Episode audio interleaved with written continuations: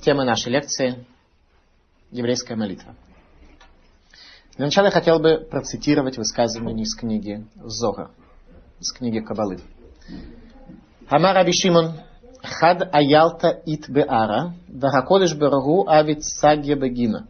Сказал Раби Шимон, Раби Шимон бар Йохай, есть одна лань на земле, и Творец осуществляет весь достаток в этом мире ради нее, ради ее заслуг.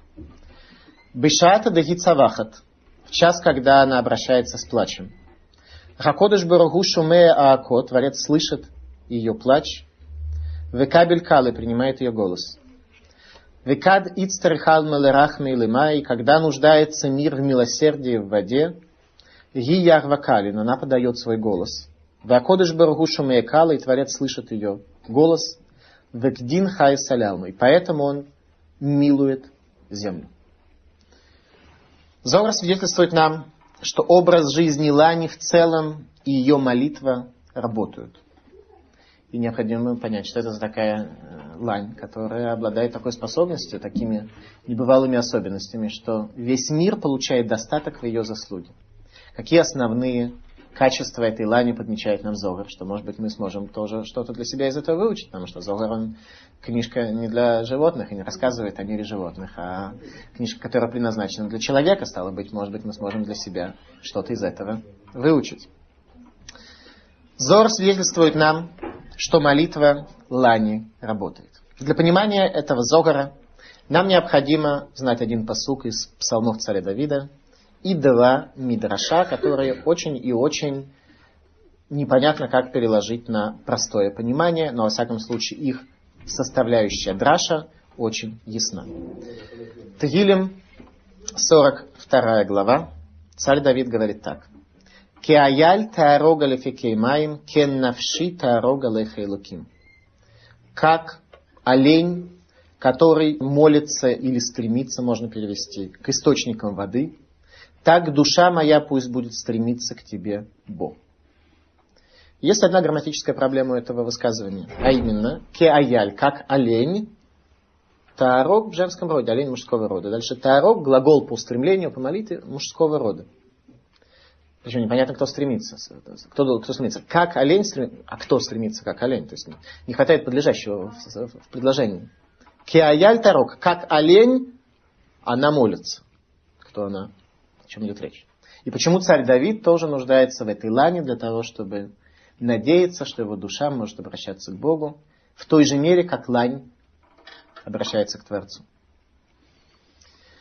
Нам необходимо два мидраша для того, чтобы понять, что это за такая загадочная каббалистическая лань с ее особыми свойствами молитвы. Мидраш рассказывает нам следующее, что у лани очень узкое чрево, и она не в состоянии самостоятельно разродиться от беременности. Каким образом она может разродиться, говорит нам Мидраш, что она ищет змею, которая жалит ее в чрево, у нее расширяется все это дело, и тогда она способна родить. Где лань может найти змею?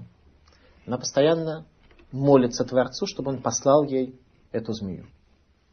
Не знаю, соответствует ли это последним э, биологическим э, фактам э, с точки зрения пшата, но Мидраш совершенно не предназначен рассказывать нам пшат. Поэтому он имеет в виду некоторый аспект, который мы увидим с вами в дальнейшем. Итак, а лань находится постоянно в состоянии молитвы для того, чтобы быть в состоянии родить.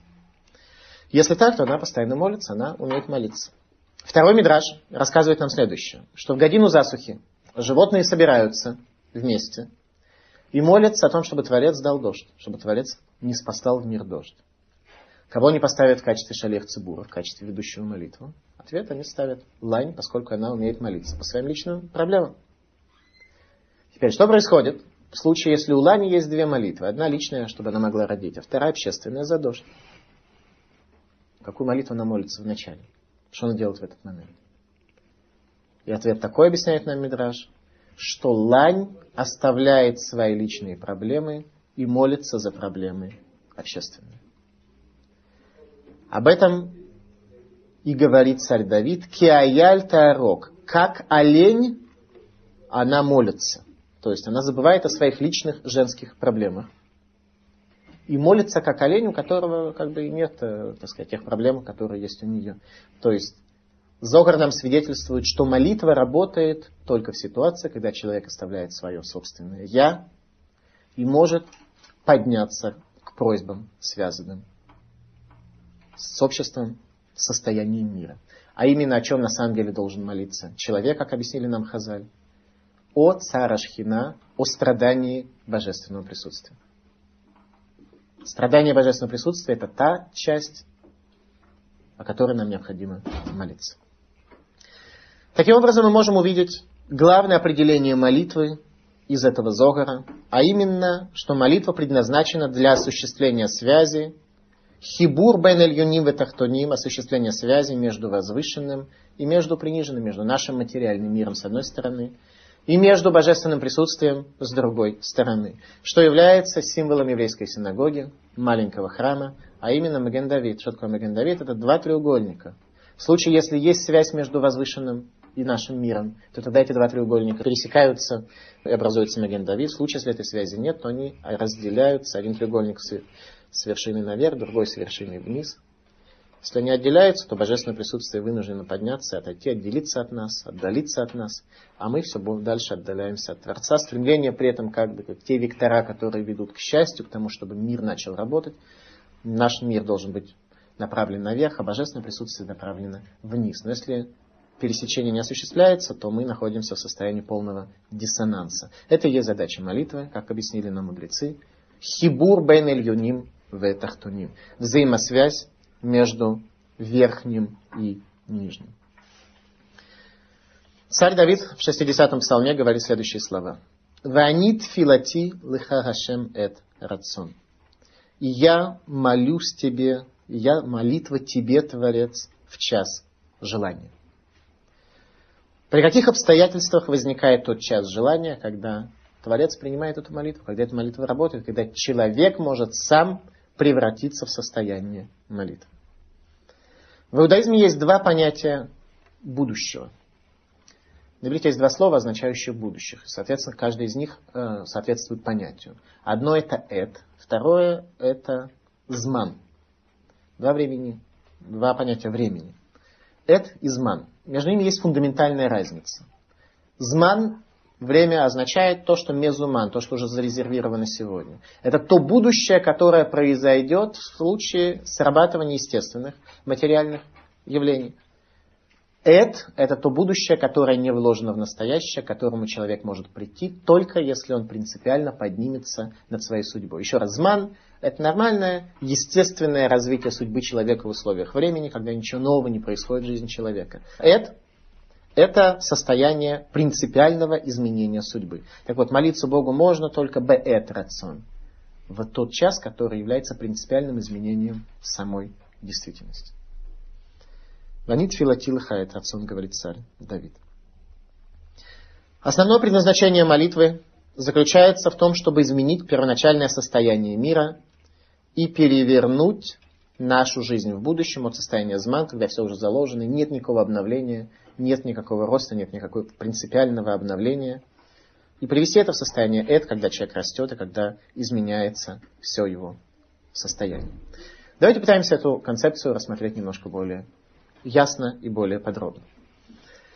Главная проблема, которая объясняет, зачем вообще в этом мире нужна молитва и как она работает, заключается в том, что начальное состояние мира заключалось в принципиальном разделении между Богом и человеком посредством занавеса из тумана и мглы, они же законы природы, которые скрывают от нас Бога, а Бога скрывают от нас и нас оставляют в нижнем мире.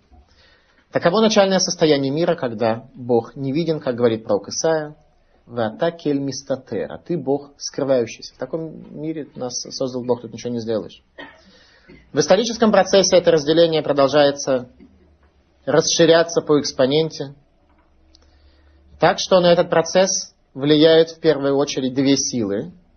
Первое – это сокрытие Творца все больше. Кельмистатер, он скрывается все больше и больше.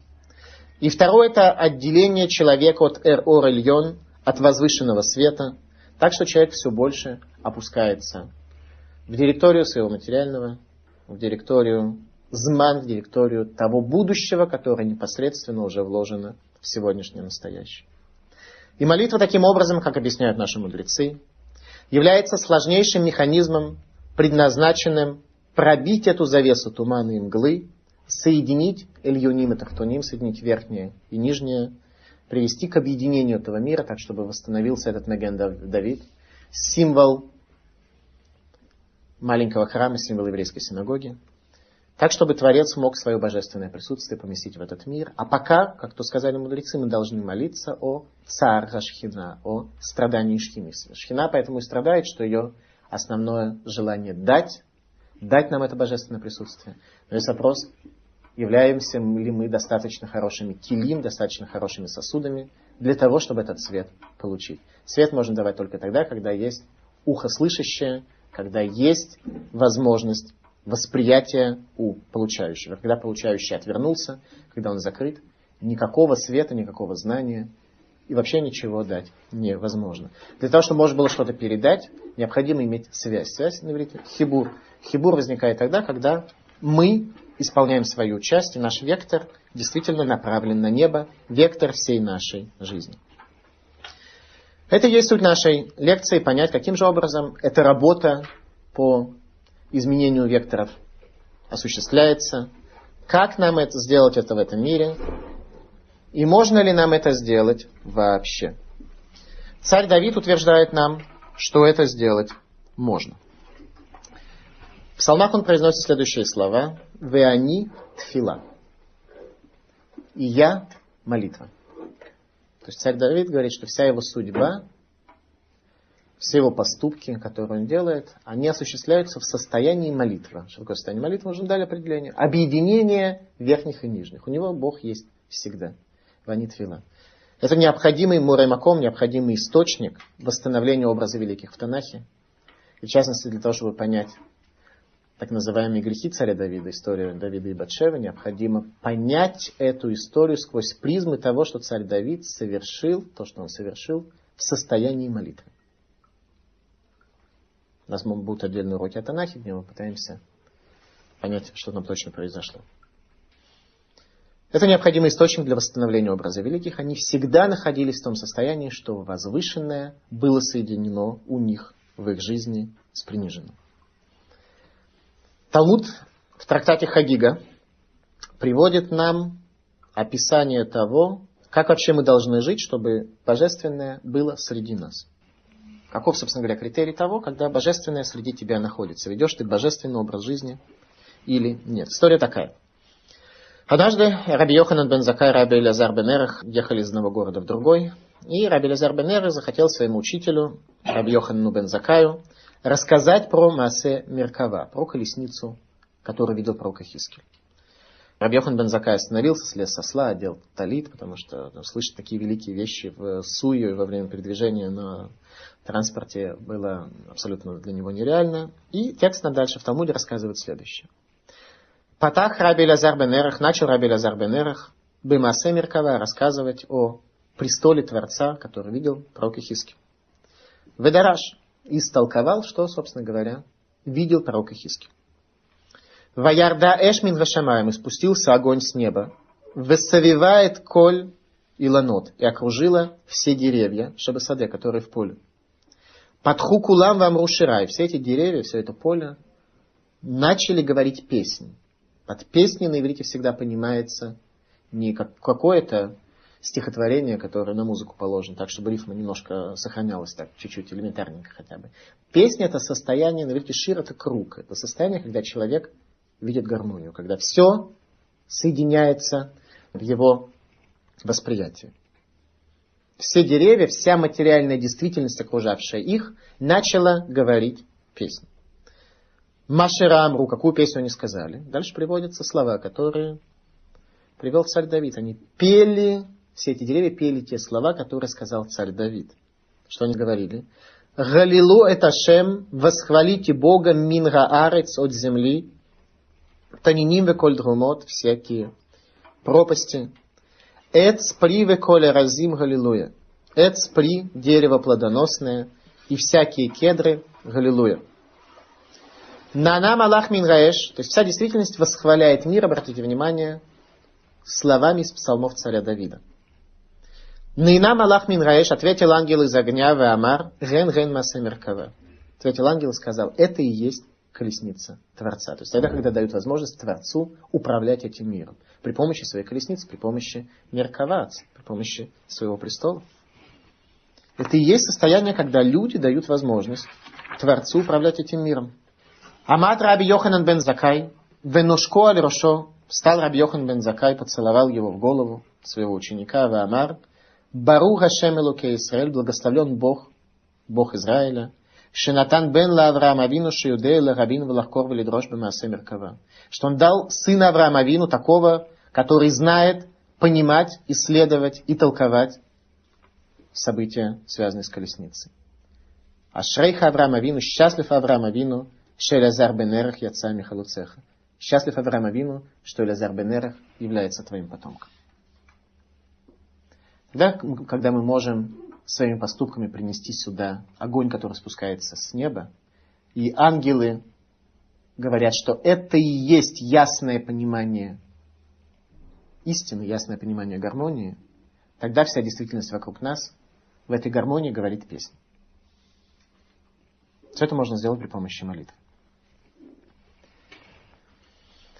В этом и заключается предназначение каждого еврея Аллея Адамот на земле во все периоды, во все поколения. Принеси сюда божественный свет, так чтобы этот свет мог наш мир залить. Свет Ор Ильон, возвышенный свет. И чтобы при помощи ангелов служения можно было поднять этот мир наверх. Почему именно рассказывает нам Талмуд, что изучение книги пророка Ихискеля о Масе Меркава о колеснице привело к таким небывалым фундаментальным явлениям. Что такое меркава колесница? Колесница, на которой едет царь. Кто был колесницей для божественного присутствия? Талмуд говорит, наши праотцы. Наши праотцы были меркава лышхина, они были колесницей для божественного присутствия, то есть они были сосудом для света. Каким образом сосуд может принести к себе свет? Во-первых, если он к этому готов, если он нуждается в этом, если он устраняет свое собственное «я», если он устраняет свое собственное «я», которое мешает тому, что любой свет проходил бы насквозь. Престол для славы Всевышнего, тогда оказывается, что Ор выбирает этот самый кли, выбирает этот самый сосуд. Сделать это можно только одним способом. Присоединить весь свой мциют, всю свою действительность, свое сознание, свое подсознательное, свое, все свое бытие к божественному свету без каких-либо остатков собственного «я». Как только есть «я», значит человек живет во имя, в угоду собственному «я». Но его «я» всегда будет удовлетворено, потому что оно на самом деле стремится к чему-то великому. А человек удовлетворяя собственное «я» будничными делами, к счастью, его привести не может. Поэтому «я» страдает, все страдает, все бытие человека страдает, жизнь перестает работать, молитва не молится. И человеку в этом мире достаточно плохо. Когда человек начинает служить Творцу, изменяет свой вектор, который направлен к себе, наверх, на небо, тогда он может прийти к тому, что его молитва начнет работать. В чем это должно проявляться? Абсолютно в каждом поступке, в мысли, в словах, в действиях, тогда свет Бога может спуститься. И сегодня тоже спускается в большей или в меньшей мере на каждого из нас. Кому больше, кому меньше. Как нам к этому прийти? Что необходимо сделать? На, на, каких фронтах необходимо работать для того, чтобы прийти к какому-то продвижению? Ответ заключается в самом слове тфила, молитва. А именно, комментатор дает нам несколько объяснений того, что такое слово тфила, исследуя особенности языка иврит. А именно, для начала тфила означает ебадлут, отделенность. Человек в первую очередь должен быть отделен от приниженного, от материального, от телесного. Как, откуда мы это знаем? Слово тфила имеет следующее значение, как то сказано в Торе, «Вегефлети байом гагу этерец гошин». И отделил я в этот день землю Гошин. Что такое гефлети? Те же самые буквы, что и в слове тфила. Тфила это отделение. Человек сначала должен отделиться от того, что мешает ему подниматься. Наверх нужно балласт сбросить. Телесный балласт надо сбросить. Второе значение слова махшава. Сначала отделиться от того, что не нужно. Дальше махшава. Немножко поразмышлять, подумать о том, что может привести тебя к более ясному, более глубокому пониманию действительности. Как то сказано в Торе, асу плела. Плела, тот же самый корень, почти тот же самый корень. Асу плела, осуществите размышления. Помыслите, в каком мире живете, не живите старыми стереотипами, так чтобы они не менялись. Третье значение слова птила, фитиль. А именно, что такое фитиль? Соединение между материальным и огнем света Эйнсов. Что такое делает птила, фитиль? Он соединяет между маслом и между огнем. Молитва человека и должна быть тот тем самым фитилем, который соединит между материальным и между огнем, чтобы огонь имел возможность спуститься сюда, в этот мир. Для этого и нужен фитиль. Четвертое значение тфила, прямое значение. Тафель. Тафель это вторичное. То есть вторичные вещи для тебя такие действительно должны быть вторичными. Только тогда твоя жизнь начнет работать. Если вторичные вещи для тебя будут первичными, то молитва не может в принципе работать, как в дальнейшем мы увидим из нашего анализа. Итак, четыре вещи. Первое – отделение от того, что мешает. Дальше – размышление. Третье – дать возможность молитве быть связующим звеном между тобой и светом.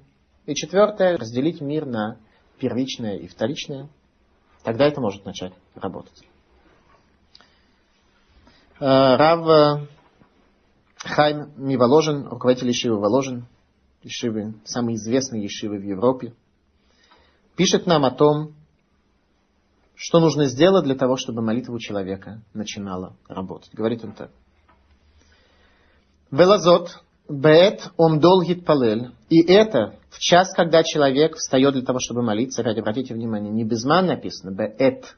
Это для того, чтобы осуществить то будущее, которое может привести тебя к принципиальному выходу из твоего сегодняшнего состояния. Беэтам долгий палель. В час, когда ты встаешь для того, чтобы молиться, лифней коно перед хозяином твоим, идбурах шмо, благословено имя его, и в шот гуфо аль навшо должен он снять тело свое со своей души. Должен снять всю свою телесность. Гай, ну что именно? Шаясирет коль районеха ревлиим, что он снимет все идеи пустые, бессмысленные, габаими кохотагув, которые приходят от сил тела. Шемихкекува не тапкубы навшо, которые глубоко впились и приклеились к его душе. Нужно снять с себя все телесное покрытие, которое мешает любой гармонии. Шелоти е водат филато, чтобы не была работа его молитвы рак беранефиш, не иначе как только в его душе. Вегу кодем амдобать фила, и он прежде чем встанет к молитве, царих леватель веларасир меалабы махшавато, он должен снять и устранить себя в мыслях своих Коль танугей рагув, всякие удовольствия тела, вераноотав, и всякие удовольствия его. Веколин янав, и все его аспекты, ад шеюкваба махшаватот, до тех пор, пока не установится в мысли его, лемаэс рагув, презреть тело, киилу ино, как будто его нет, киилу ино бальгув клаль, как будто он вообще телом не наделен. Верак навшол вода, иха мидаберет тфилата, только душа одна, она будет говорить свою молитву. Убы добро коль тыва шиги кох вехелек минавшо. И говоря, произнося каждое слово, которое является силой и частью его души, ядбик ба реута, соединит с этим свое желание от, очень-очень. Лейтен велишпох, дать и излить ба навшо, излить свою душу, мамаш легамри, полностью, до конца. Велахадбика бешореш гейльон и прилепить ее к корню возвышенному. Шельтейвот от фила, слов молитвы.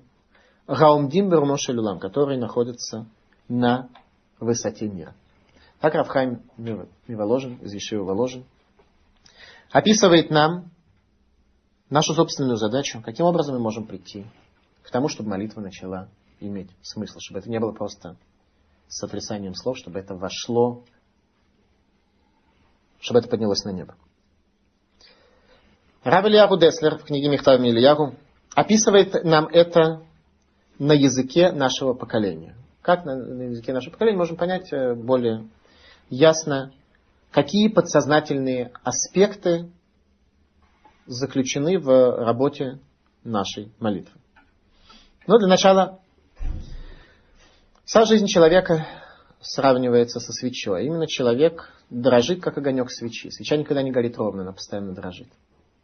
Точно так же дрожит человек. У него есть постоянно подъем, постоянно спуски, постоянно, постоянно, постоянно есть у него динамика, суть которой заложена в дихотомии между божественным и между материальным у человека.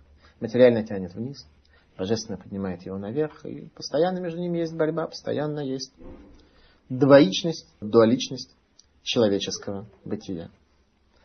Движение человека, тем не менее, ограничено, как и огонек, который горит на свече. Он может подняться, опуститься только от определенной точки и до определенной точки.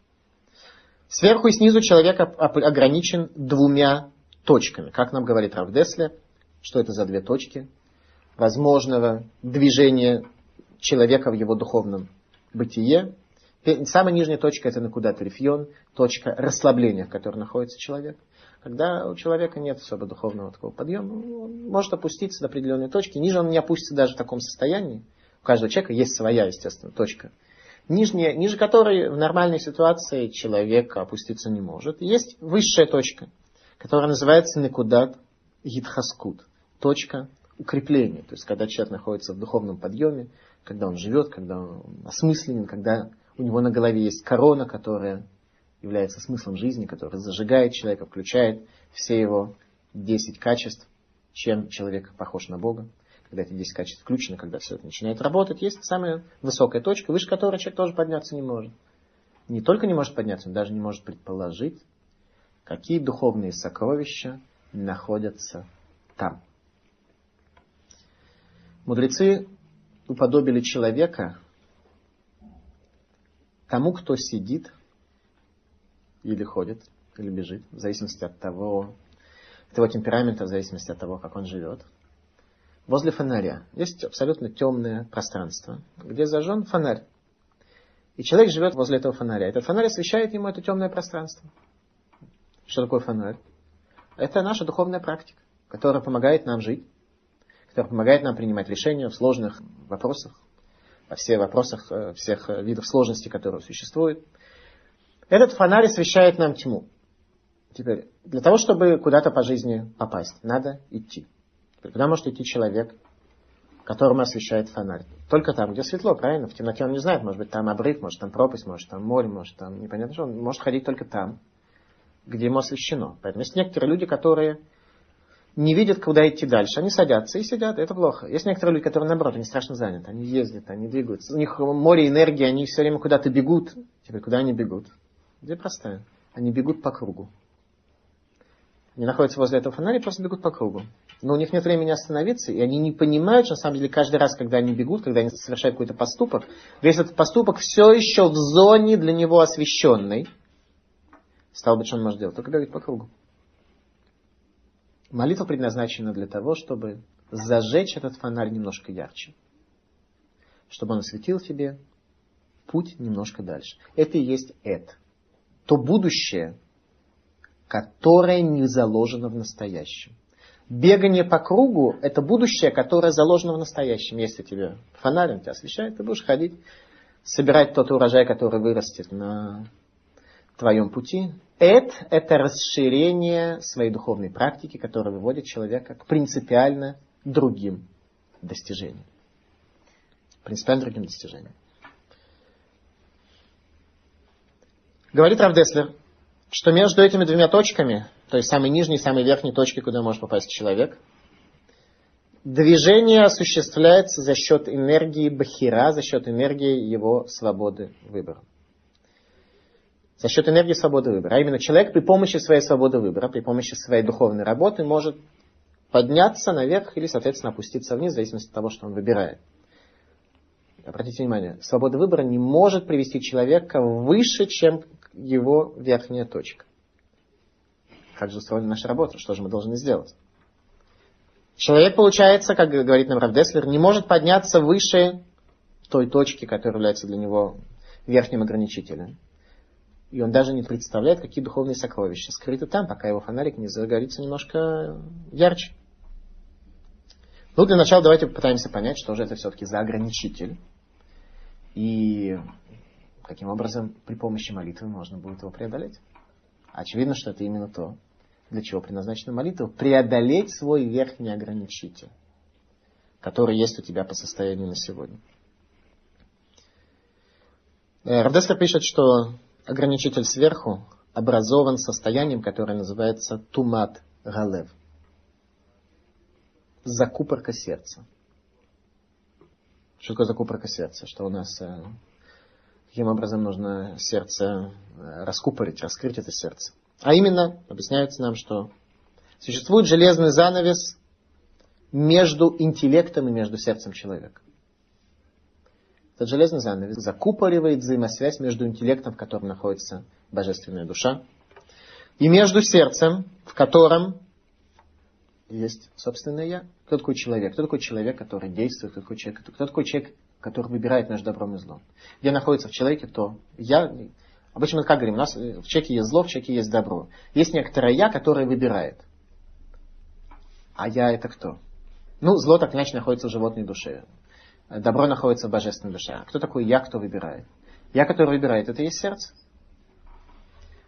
Это и есть наше сердце. Так вот, закупорка между душой и сердцем приводит к тому, что душа не может повлиять на наше сердце, чтобы я, идентифицирующее сердце, могло принимать, осуществлять какой-то выбор. Так это и происходит. Тимтум галев, закупорка сердца. Молитва обладает способностью пробить Тимтум Галев и подняться в сокрытие. Подняться в то сокрытие, которое пока выше верхнего ограничения, на которое ты можешь попасть в результате свободы своего выбора.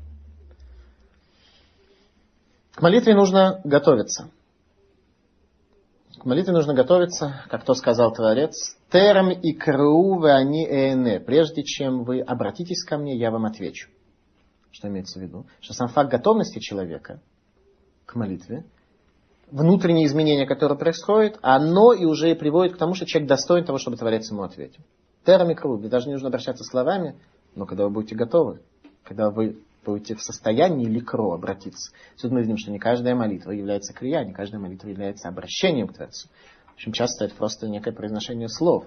Тогда, когда человек действительно готов для того, чтобы к Творцу обратиться, тогда он яны. Сама готовность к молитве уже приводит человека к глобальному взлету и к способности пройти к более высокой точке, чем та, которую ограничено сегодня его духовный, духовное состояние. Равдеслер пишет, что результат выхода за рамки законов природы посредством молитвы называется кфицат гадерах. Когда сокращается земля, и ты выходишь совершенно в другой мир, в другую действительность, в которой ты до сих пор не мог оказаться. Ну, не знаю, простой э, пример в э, объяснении того, что, что такое квицатадер. Э, человек стремится к тому, чтобы жить в этом мире осмысленно. Осмысленно в этом мире можно жить, если у тебя есть какая-то способность как-то на этот мир влиять, что-то осуществлять. Поэтому есть некоторая будущее, которое уже заложено вот в этом твоем зазоре между верхней и нижней точкой. Например, человек э, осуществляет какую-то работу, какую-то деятельность, и он может увидеть, как в дальнейшем, в процессе времени, он может продвигаться, так сказать, по своей деятельности, добивать все больше и больше успехов.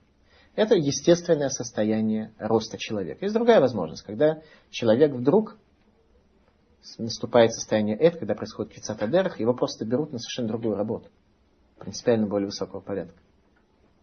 Человек работал дворником, и в целом можно проследить, как, э, если он будет очень хорошо работать 30 лет, он может стать главным дворником и так далее. И вдруг он случайно там как-то плохо поработал, на него обратил внимание какой-нибудь из э, богатый жилец и сказал, слушай, я вижу, ты человек толковый, плохо убираешь, иди ко мне в офис работать. И возьмет его менеджером в офис. Это называется кфицатадер, когда жизнь осуществляется, земля сокращается, и ты принципиально переходишь в новое состояние. Вот это новое состояние называется эд, когда оно не, не было заложено. Ни у одного дворника в его перспективы карьеры не заложено, что кто-то обратит внимание из людей, э, проживающих в микрорайоне, который он обеспечивает, послуги осуществляет, и вдруг его переведут в какое-то принципиально другое состояние. Это есть кфицатадер, когда ты выходишь совершенно в другую зону.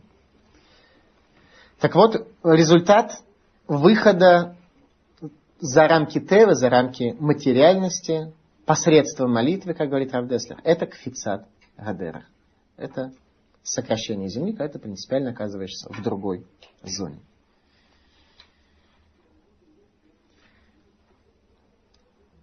Тфила Абуда Шебелев. Тфила – это молитва, которую человек должен осуществить в своем сердце. Сказано в Торе «Ваават тамед хашем элукейхем» белевавхем, и будете служить Богу вашему в сердце вашему. И Талмуд задает вопрос, что такое Абуда Шебелев. Абуда Шебелев – зуб тфила. Работа над своим сердцем – это тфила. Теперь мы уже знаем, как надо работать над сердцем. Главная проблема – это железный занавес, который заслоняет нашу душу от нашего сердца которая слоняет нашу душу от нашего я, которая то есть наша душа просто не имеет возможности через Тимтум Алев, посредством Тимтум Алев, посредством закупорки сердца, не имеет возможности на нас влиять. И состояние молитвы может привести к изменению этого состояния. Что же делать с нашим сердцем? Как их сердца наши лечить? Принимать валерьянку? Или есть какие-то другие более эффективные способы? Раби Машахайм Луцата предлагает некий другой метод того, как сокрытие в сердце раскрыть. Он говорит так, что Творец дает всем благословение в равной мере. Творец создал этот мир аналогично своему управлению. Солнце, оно всем светит в равной мере, правильно? Но есть люди, которые могут использовать солнечную энергию, а есть люди, которые ее не используют, не используют никак. Если человек возьмет, купит поле, спашет его, засеет, использует солнечную энергию, то в результате он может стать богатым. А если такой человек будет загорать на солнце, максимум, что он может получить, это болезнь кожи. Да? Зависит от того, как ты используешь ту энергию, которую тебе дает Творец. Всем он дает одинаково абсолютно. Только надо научиться использовать. Теперь, божественное благословение. Каждый может получить, говорит Раби Машахайм Луцата, в зависимости от чистоты своего сердца. Опять-таки сердце, обратите внимание. Творец дает всем столько благословения, что всем хватит для того, чтобы быть счастливым. Стало быть счастливым нам мешает быть что? Только нечистота сердца. Как же сердце нужно чистить? Раби Машаханусата говорит, что сердце человека как бы аналогично стеклу. Есть стекло очень чистое и прозрачное, через него солнце поступает. А есть стекла, которые запотели, закрашенные, толстокожие стекла, отражающие, преломляющие, искажающие, которые просто мешают этому благословению прийти. Благословение просто не может пройти сквозь такое толстое сердце, сквозь такое стекло, которое покрыто жиром, отражает и поглощает божественное благословение. Иными словами, только тот человек, который в своем сердце я может устранить, тот, кто может стать мирковал шхина, как наши працы, которые нас учили тому, как в контакте с Богом можно прийти. К счастью, можно прийти к гармонии. Мерковала шхина, колесница для шхины, может быть только тот человек, который в своем сердце свое я убрал, где я у него нет. Если есть я, то это все не работает. Вот это я, оно и заслоняет благословение, которое просто человек своим я отражает. В принципе, крайне простой. Творец относится к своему народу как к детям.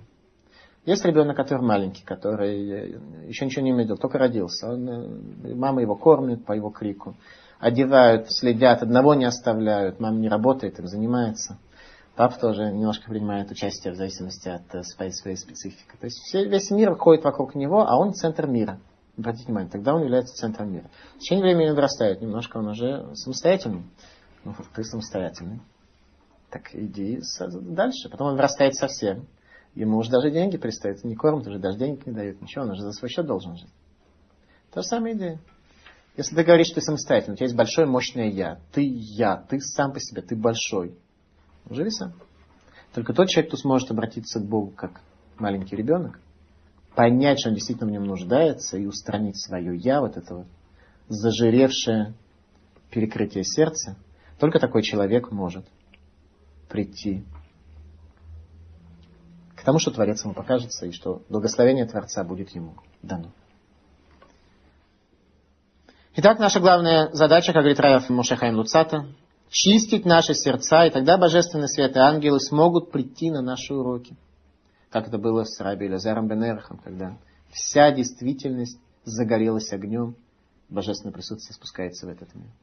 Тогда Божественное присутствие спустится в наши семьи, спустится в наши судьбы. И мы увидим, как вообще весь мир залит этим светом. И тогда все окружающее нас будет говорить песни словами царя Давида. Тумат Алев, Тимтум Галев, закупорка сердца, она и является Мхицата Берзель, она является занавесом железным между душой человека и между его сердцем, между ним, между Богом и между человеком. Об этом мы и просим Бога во время праздников, когда мы, все-таки в праздники предполагается, что еврей должен немножко выше подняться – мы просим Бога в Этагар Либейну и очисти наши сердца. Просим Бога, чтобы Он наши сердца очистил. И главный вопрос здесь. Почему Бога об этом просим? Чтобы наши сердца очистил. Ведь на самом деле это наша работа. Правильно? Творец спустил нас в этот мир, создал нам доброе начало, создал нам злое начало. Творец ждет от нас чего? Чтобы мы осуществили эту работу по очистке своего сердца. Это есть единственная работа, которая дана человеку. Как то написано, «Лаватам это шем и служите Богу. Что такое работа, которая нам дана? Забуда Шебелев, это работа с сердцем, это молитва. И вдруг мы просим Бога, вы так очисти ты наше сердце, и тогда мы сможем все воспринять, тогда все будет нормально. Так в чем же тогда заключается наша работа, что мы это мы сами должны сделать. Вместо этого начальник дает работнику задачи, иди там чисти что-то.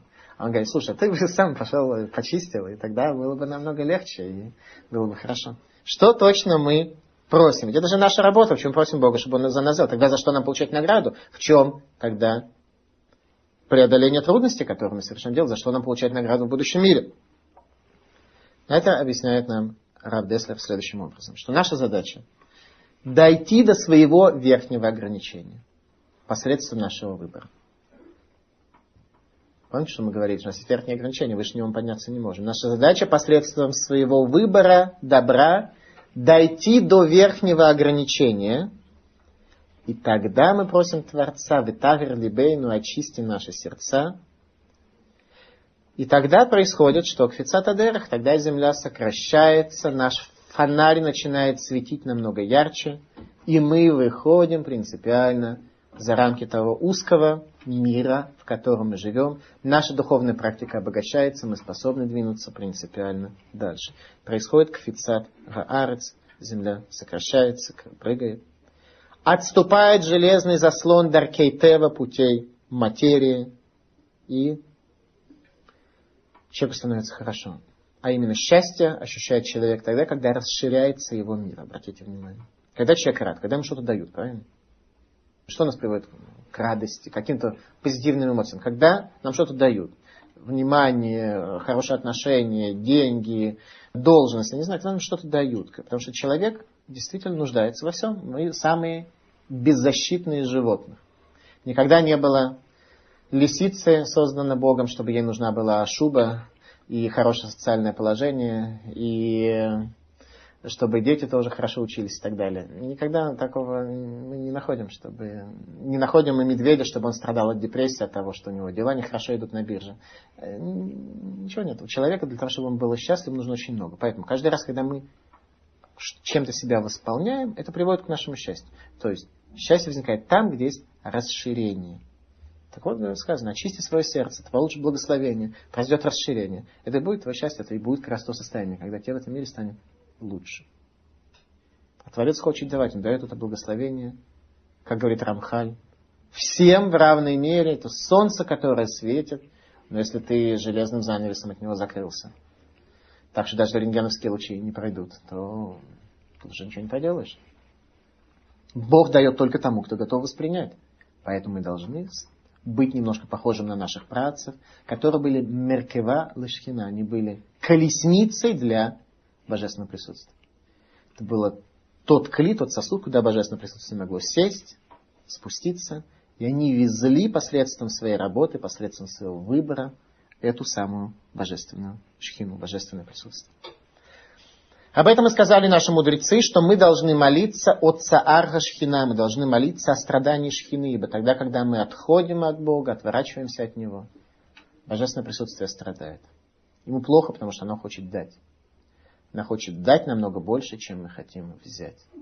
Творец хочет давать. И он страдает тогда, когда его творение не в состоянии этого сделать. Прийти к осмысленности еврейской молитвы можно только посредством учебы Торы. Другого способа у нас нет. Царь Давид пишет нам о том, как происходит эта работа. А именно 107-й псалом. Сказано так. Гойдула Ашем китов килоэлам хаздо. Восхвалите Бога ибо он хорош, ибо навсегда милосердие его. Йомру геулей Ашем Ашер геулам мияцар. Скажут освобожденные Богом, которых Он освободил от руки преследователя. Обратите внимание, в этом мире могут быть люди, которые считают себя освобожденными Богом. Геула, что такое Геула? Это освобождение, когда Машех придет, когда уже все будет хорошо. В этом мире есть люди, которым уже хорошо. Царь Давид просто, понятно, если бы он сам этого не чувствовал, он не мог бы написать такие слова. Поэтому его слова в основном люди читают э, в молитвах. Вся, вся, вся наша молитва, по сути, состоит из э, псалмов. Скажут эти люди, которые добились освобождения, а именно Миарцот, Кипцами, Мизрахми, Муарав, Мицафону, Миям. Собрал их Творец из их земель, из востока, из запада, из севера, из юга. Тауба Мидбарба Ешимон Дерхир Мушавлу Мацау. Заблудились они в пустыне, в пустоте, и пути к городу и к поселению не смогли найти. Что это были за люди? Которые заблудились в пустыне. В пустыне нет воды. Пустыня это то место, где высыхаешь. Заблудились они. Нуждаются в спасении, нуждаются в избавлении, потому что там так долго не протянешь, скучно и печально. Рейвим гамцмиим, голодные и жаждущие, навшам барем китатав, душа у них переворачивается. Ваицаку эль ашем вот она молитва. И обратились они к Богу, когда было тесно им, когда они поняли, что так жить дальше нельзя. Когда это была настоящая молитва, которая привела к изменению, к очищению сердца. Ответ сразу же будет мгновенный. Мимицукотейхам яцелем. От их притеснения он их спас. Ваядрихем бедерах ешарала лехата лирмушав. И он направил их путем прямым идти к городу и к поселению. Ядула Рашем Хаздони Флоотав Адам. Восхвалите Бога за милосердие Его и за чудеса Его человеку. А именно только те люди, которые действительно смогли освободиться, которые смогли измениться посредством своей молитвы, изменить свою судьбу, только они могут возблагодарить Бога по-настоящему. Только такие слова благодарности работают. Киезбия нефиш шокека, ибо он насытил душу нуждающуюся в нефиш рейвами латов, и душу голодную наполнил всем. Яшвей хошах вецалмова сосыреани уверзель, сидящие в тьме и в тени смерти, окованные страданием и железом. Кигимру имре эль Когда возникает такое состояние, когда человек сидит во тьме и в тени смерти, обратите внимание. Кигимру им эль, потому что они восстали против слов Бога, вы отца нацию, презрели совет возвышенный. Это результат. Когда человек презирает возвышенный совет, результат сразу становится один. Тень смерти зависает над ним. Что такое смерть? Отсутствие жизни, отсутствие любого потенциала, любого расширения, любого продвижения, куда бы то ни было. Вайкана бе амаль либам кашлу вейнузер. И подавил он страданием сердца свои, и нет у них успеха, и нет кто бы помог им. Вы изакоили адыной бы царлахем, и обратились они к Богу, когда стало тесно для них. Мимицу катейрам яшим, целым яшеем. Творец сразу спасает их от притеснения. От темноты спасает. Как только человек действительно обращается с молитвой, Творец сразу спасает. Это должна быть работающая молитва. Та молитва, когда человек действительно смог очистить свое сердце. Ваяцуэм михошах вецалмавес, он вывел их от тьмы и от тени смерти, и масаротеха минатек, и узы их разрубил. Ядулы Рашем Хаздони Флотавливный Адам. Возблагодарите Бога за милосердие его и за чудеса его человеку. Кишебар для тот не хочет, ибо он разбил медные ворота у Брихе Барзель Гидея и замки металлические разрубил.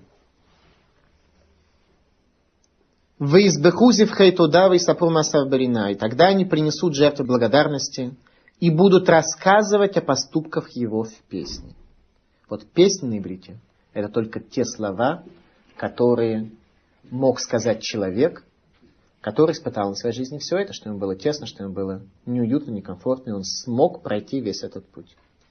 Теперь царь Давид дает, подводит итог, как же осуществить эту работу. Обратите внимание, только один тип людей может все это сделать. Юрдей хаям буониот осемилаха бамаем рабим гемарау масе ашема нифлуата бамицула.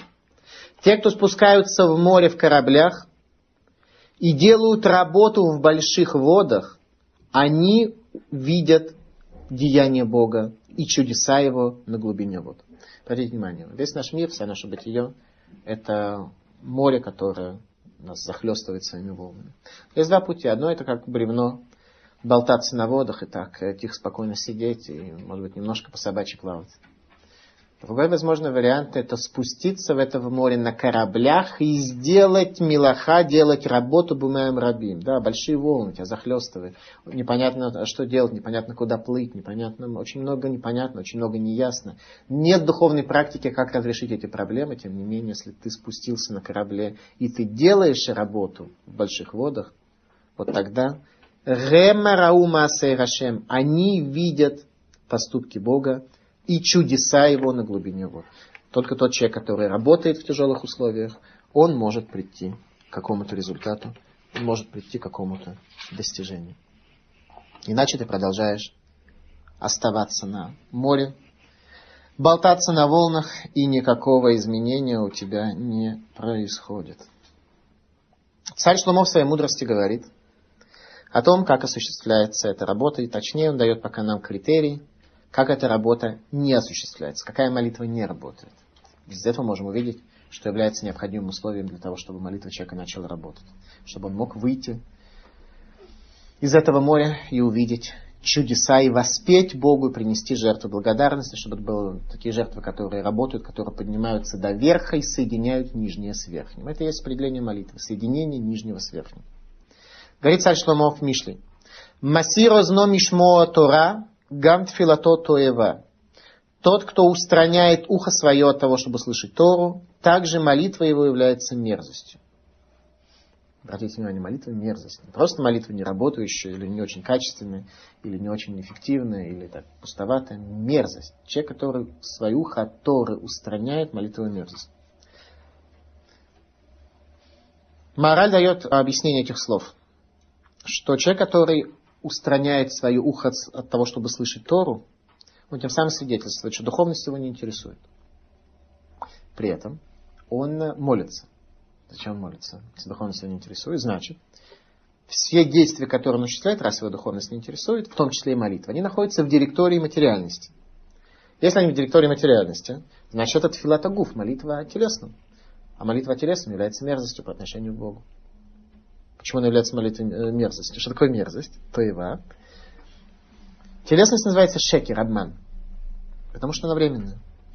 Все, что временное, все, что неустойчивое, все, что умирает вместе со смертью человека, и все молитвы, которые умирают вместе со смертью человека, они являются мерзостью в глазах Бога. В псалмах говорит царь Давид, Ехолеля Ялот приводит к родам, Творец приводит к родам ланей, Обратите внимание, опять лань у нас возникает.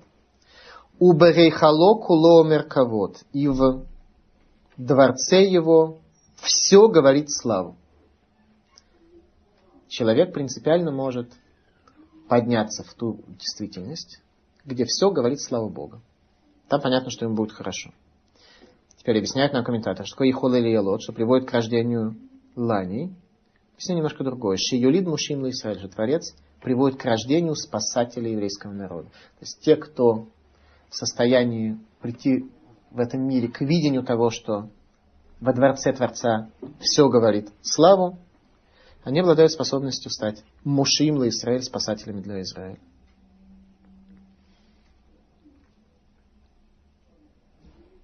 Это и есть наша главная задача при помощи молитвы. Попасть в зону куло мерковод, там, где все говорит славу. Царь Давид произнес очень древние слова «Киаташу меэтфила», ибо ты слышишь молитву. Комментатор нам дает очень интересное объяснение, что это была пророческая молитва о пророке Данииле.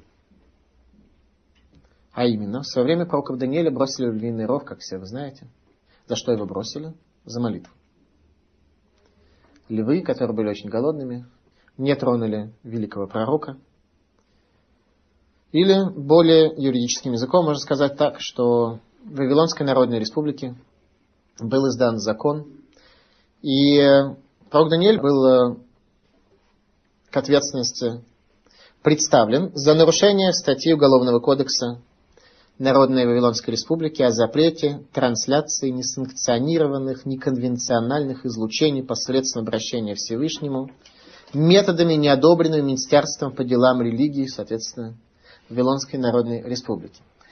А именно молился Богу три раза в день, тогда, когда было запрещено, и все должны были концентрировать свое внимание по отношению к тому золотому идолу, которого поместил на выходные, за что его захотели бросить в Э, то есть не захотели, а бросили в львиный ров. И ангел закрывает пасть льва. Очень интересно о том, как работает молитва Даниэля. Книга Даниэля, глава 9. Сказано так.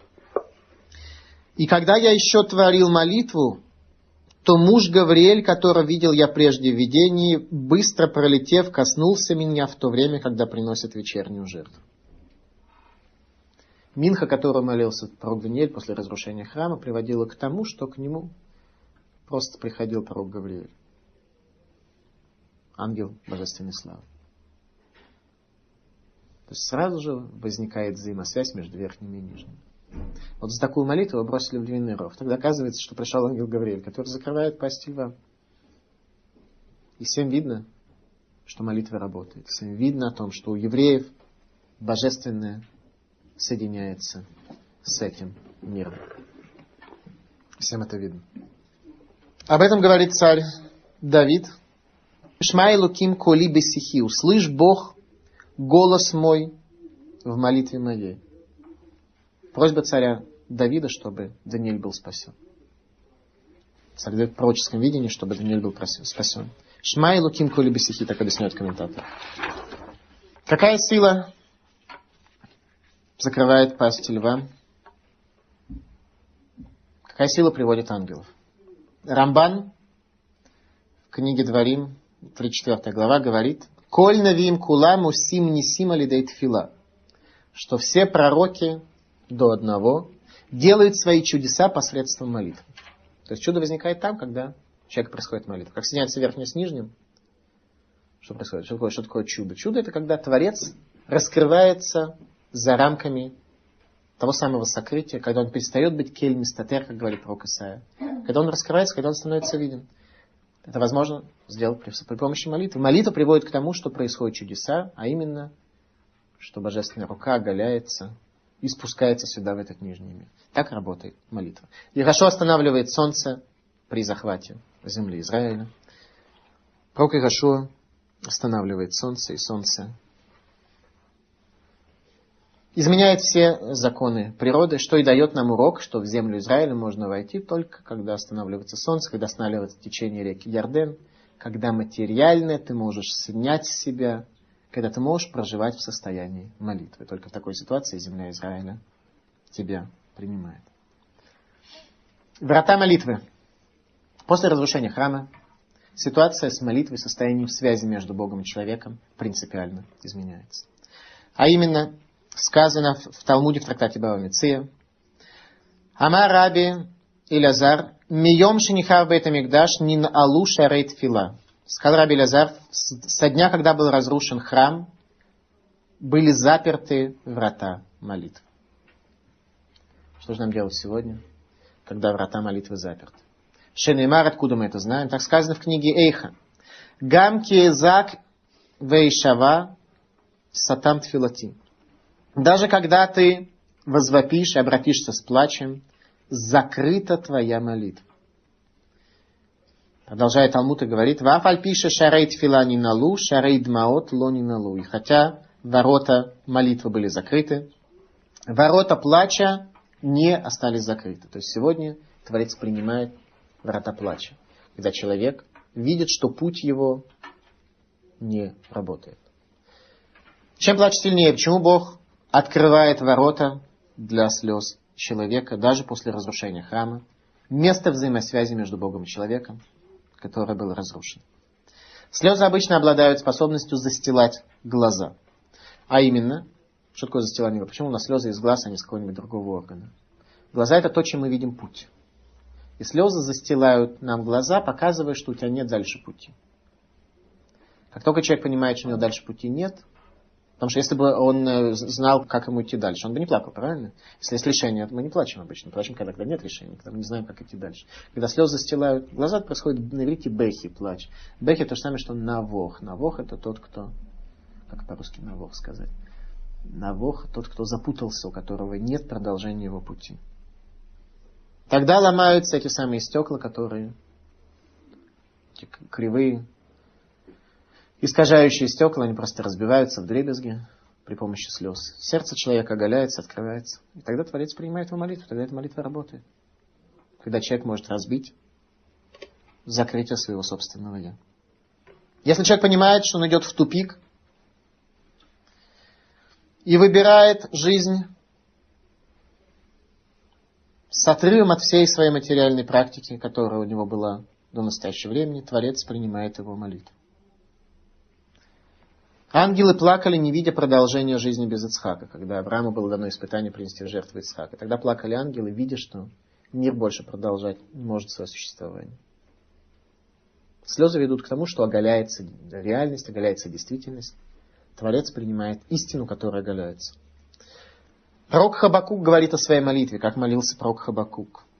Тфилалы Хабакука нави аль шигьонот рашем шимха шамати яреси. Молитва пророка Хабакука аль шигьонот на грани сумасшествия. Что на грани сумасшествия? Когда человек слова не может произнести, когда только один плач, который ты не в состоянии разбить на какие-то ясные, отчетливые слова. Рашем Шимха Шамать, Бог, когда имя твое только я услышал, Ерейс. Кто был Хабакук? Это был ребенок, которого воскресил пророк Илиша от смерти. Он просто пошел в воскрешение из мертвых непосредственно. Поэтому для него услышать имя Бога, оно приводило к состоянию высочайшего божественного трепета, когда он уже свою молитву не мог говорить словами. Это был только крик души. Крик, который не в состоянии было разделить на слова. Хафальпиша шарет фила не налу, шарет дима ло не налу. Врата слез не были закрыты. Какой центральный критерий того, что молитва человека работает, что у него в какой-то мере Эльюним это кто не михубари, возвышенное, приниженное соединено. Что ну, иногда можно в машине включить можно сцепление, там двигатель и коробка передач просто не будут соединены, можно нажимать сколько угодно, можно много бензина сжигать, но не соединено так. Все не работает. Молитва, раз и предназначается для соединения верхних и нижних. Какой критерий того, что молитва работает? Нам Талмуд дает очень интересно, что в случае, если Элюним и Тахтоним Михубарим, то понятно, что человек становится сразу автоматически Бен Ламгаба. Он автоматически становится достоин доли в будущем мире. Об этом и сказано в Талмуде. Бен Ламгаба, кто это такой? Омар Равнахмад Барицхак, ты да, Шиколь Гаулам Кулурев Вегусове. Человек, у которого есть доля в будущем мире, у которого все работает, у которого есть выход в Ильюним, это тот человек, по отношению к которому исполняется принцип, что весь мир голодает, а он сытый. Не в том смысле, что он очень богатый, что у него есть много чего покушать. А всему миру чего-то не хватает, а он сытый, ну нормально. Это критерий того, что ты живешь в директории Ильоним. Если нет, то ты пока еще внизу. Если ты сыт тем, в чем ты живешь, то это критерий, что все в порядке. Раб Бруни говорит Талмуд, тот Курат Бруна, Адам Гадольгу Весамер Бамицвод. Он большой человек, и он получает симха, состояние радости, глубинного духовного удовлетворения от заповеди. Это критерий того. Что тебя радует? Когда заповеди, связанные, связывающие с Ильюним, связывающие с верхом, они тебя радуют, если тебя радует материальное, значит, ты туда относишься. Если тебя радует духовное, значит, твое я, оно относится к, туда. Что тебя радует, то какие достижения тебя радуют, духовные или материальные, это определяет того, кто ты такой. Состояние работающей молитвы, оно подобно пророчеству. Пророк Исаия в шестой главе пишет нам совершенно фантастическое повествование. Шестая глава – это первое пророчество, которое было дано пророку Исаию.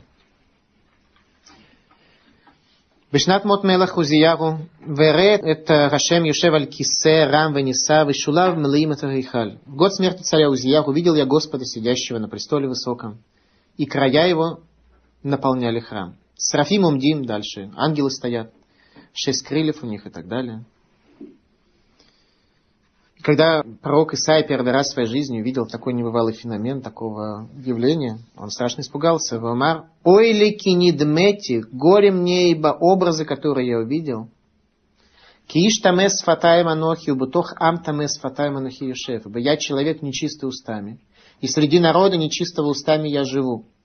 Кедгамела Рашем Цвакот Рауинайба. Бога всесильного видели мои глаза. Просто страшно испугался.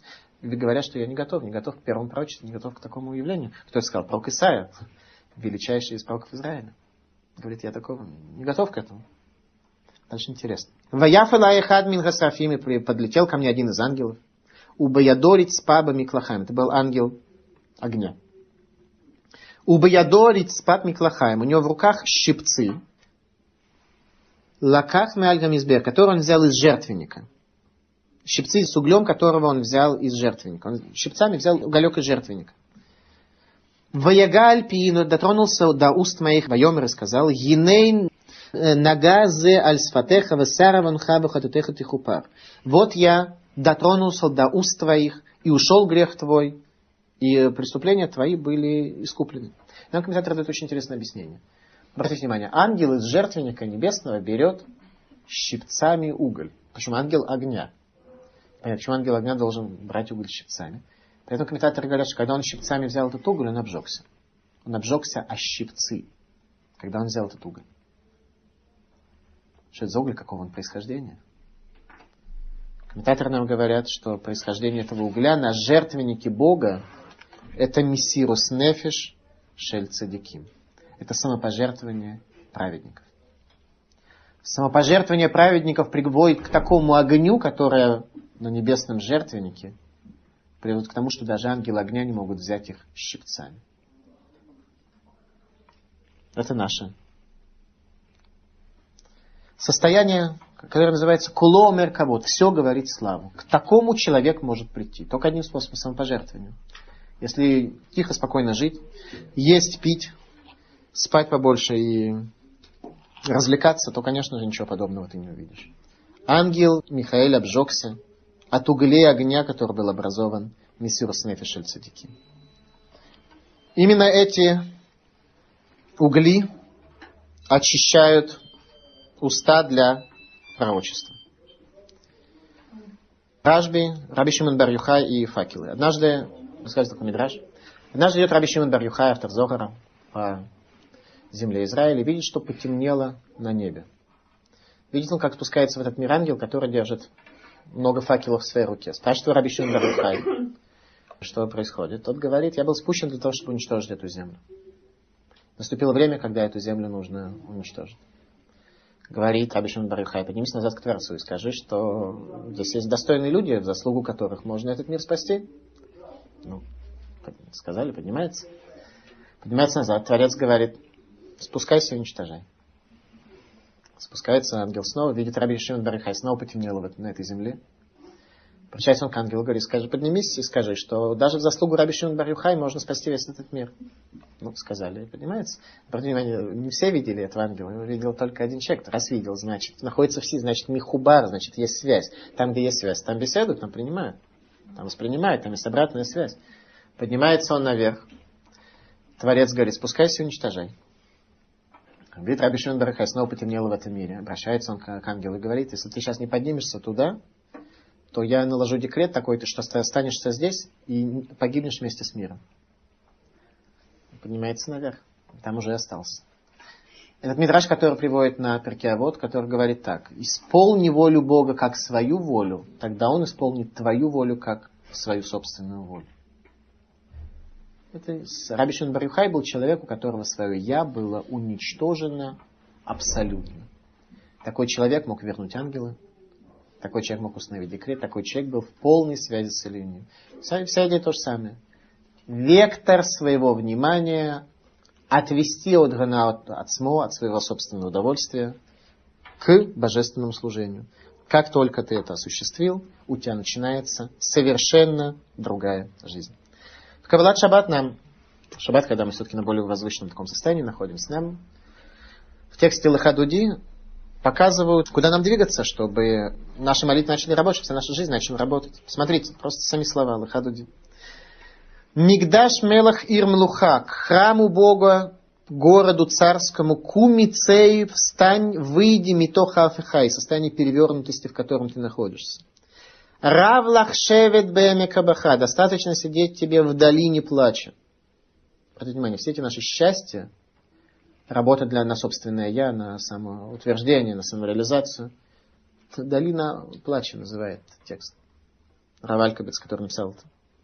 Равлах шевет бэмекабаха. Достаточно тебе сидеть в долине плача. Ваху их моли лефахамла. Как только ты сможешь оттуда подняться из долины плача, он смилуется над тобой. Гитнари мяфар. Сбрось себя праха, очистись от праха. Куми, встань, левши бигдейти фартех, одень одежда красоты, одежда, те действия, которые ты совершаешь, действия красоты, одень их. Тифартех ами, красоты народа моего. Аль-яд бен Ишай безалахми, посредством сына Ишая из Бейтлехема, то есть царя Давида. Карваль навшегиула, приблизь к душе моей освобождения. И торери, и торери, пробудись, пробудись. Киба урехаба, пришел гость. Куми, ури, встань, осветись, чтобы света немножко у тебя было. Ури, ури, пробудись, шир дабели, скажи песню, испытай, пройди что-то в этом мире, чтобы у тебя песня какая-то могла сказать. Квода шема лаэх тогда слава Бога тебе откроется. Смотрите, ничего про шаббат вообще не сказано. Шаббат как бы мейн уламаба, день про образ будущего мира, когда только пробудиться из, из долины плача. Смотрите, для мудрецов, которые смогли все это пройти, та наша жизнь, когда мы живем для своего эго, ну, это долина плача. Подчеркиваю, со всеми достижениями, всеми счастьем, всеми мерседесами, миллионами, со всеми развитием человеческой цивилизации, все это находится, все эти мерседесы, они в долине плача находятся. Об этом говорит пророк Иса, 51 глава. «Упдуэй хашем ешувуну бау цион берина, весимха тулам аль рошам сасон, Весимха ясигун винасу ягун венаха. Упдуй Ашем, те, кто выкупится Богом, Яшувун, они вернутся, убаут Сион, придут в Сион, Берина с песней, Весимха Туламы, с великой радостью, Аль-Рушам на головах их, Сасон Весимха Есигун, радость и счастье они получат, Венасу Ягон Венаха, и пропадут расстройства и печаль. Только тогда возвращение к Чуе будет составлять не, не только обрядовую составляющую множество запретов, а приведет человека к истинной, неподдельной симхер, счастью, глубокому удовлетворению от того пути, которым ты идешь. Это можно сделать посредством молитвы, когда мы объединяем возвышенное с нижним. Спасибо за внимание. Пожалуйста, вопросы.